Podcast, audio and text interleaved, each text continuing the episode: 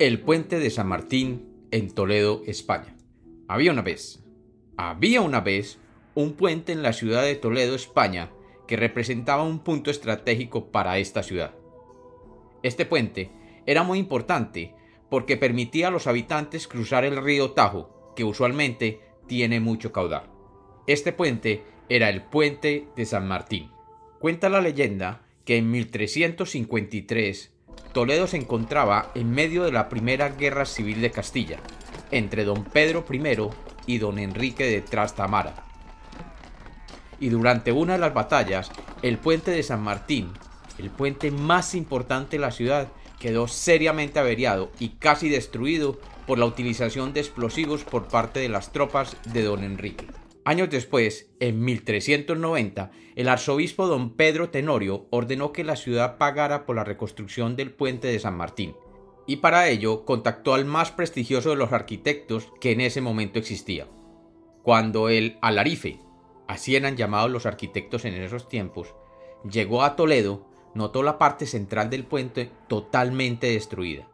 Como propuesta, el arquitecto diseñó un arco de 40 metros de ancho que requería un enorme andamio de madera para soportar la estructura durante la construcción. El alarife comenzó a trabajar en el diseño y después de varios meses contrató un grupo de trabajadores para la construcción del puente. La obra avanzaba con rapidez, pero con el tiempo, la esposa del alarife notaba que él estaba triste, callado y con mirada sombría. Con el paso de los días, la obra se acercaba más y más al momento en que la última piedra que cerraba el arco central debía ser colocada. Esta piedra, llamada piedra angular, le daba soporte al arco del puente, y a partir de ese momento los andamios de construcción podrían ser retirados. La obra estaba a punto de terminar, pero nada parecía cambiar el estado de ánimo del famoso alarife. Su mujer, que soportaba su mal humor día tras día, buscó saber lo que a su esposo le provocaba ese ensombrecido estado de ánimo, hasta que un día el alarife, abatido, le contó lo que le quitaba el sueño y día tras día lo mantenía de mal humor. Le confesó que se había equivocado en los cálculos de cimentación del puente y que cuando al darse cuenta había intentado subsanar el error cometido era demasiado tarde. Él sabía, a ciencia cierta, que cuando se quitase el andamio del arco central, todo se vendría abajo y que él, además de ser deshonrado, habiendo arruinado su fama de arquitecto, sería castigado por su negligencia. Le comentó además a su mujer que había pasado muchas horas buscando una posible solución al problema, muchísimos cálculos matemáticos, pero no halló solución alguna. El mal no tenía ningún remedio. Su esposa trató de tranquilizarle, le prodigó sus más cariñosos consuelos y se dispuso a discurrir una posible solución para sacar a su marido de ese fatídico trance en el que se hallaba.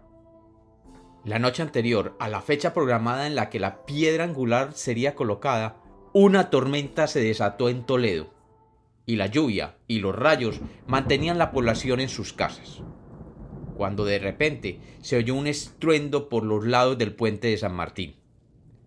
Cuando los primeros curiosos salieron a ver qué había sucedido, vieron que los andamios se habían convertido en una gigantesca antorcha, y que a falta de la piedra angular, el arco central, de 40 metros de luz, se había desplomado sobre el río Tajo.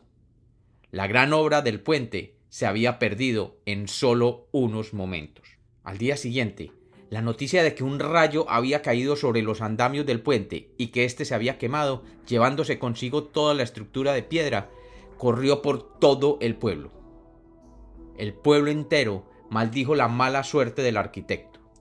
El arzobispo, quien había contratado al arquitecto, al enterarse del hecho, lo llamó y le ordenó que de inmediato se pusiera manos a la obra con la reconstrucción del puente. El arquitecto, aliviado de que nadie se hubiera enterado de sus errores, corrigió los cálculos y poco tiempo después el nuevo y flamante puente se hallaba ya terminado y en disposición de prestar su servicio como cruce obligatorio sobre el río Tajo. Cuenta la leyenda que meses después de inaugurado este puente, a la puerta de la iglesia se presentó una persona pidiendo confesión solamente con el arzobispo. Bajo el secreto de la confesión, esta persona le contó al arzobispo una historia muy diferente a la que el pueblo conocía sobre los hechos de esa noche fatal.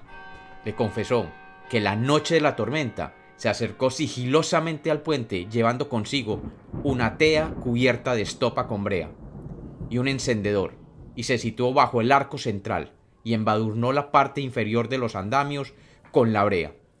Prendió la antorcha que posteriormente acercó a la madera y con suma rapidez se alejó del lugar confundiéndose con las sombras de las casas, hasta llegar a la suya.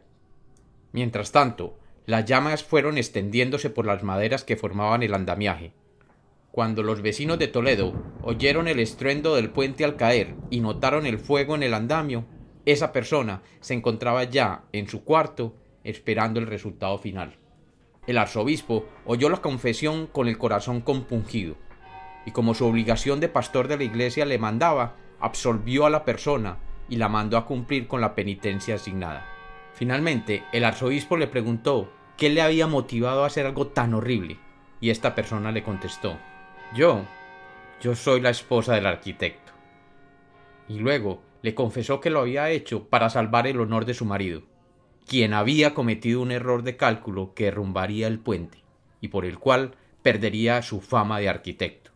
El arzobispo le perdonó, comprendiendo el gran amor que le había llevado a hacer tan reprobable acción.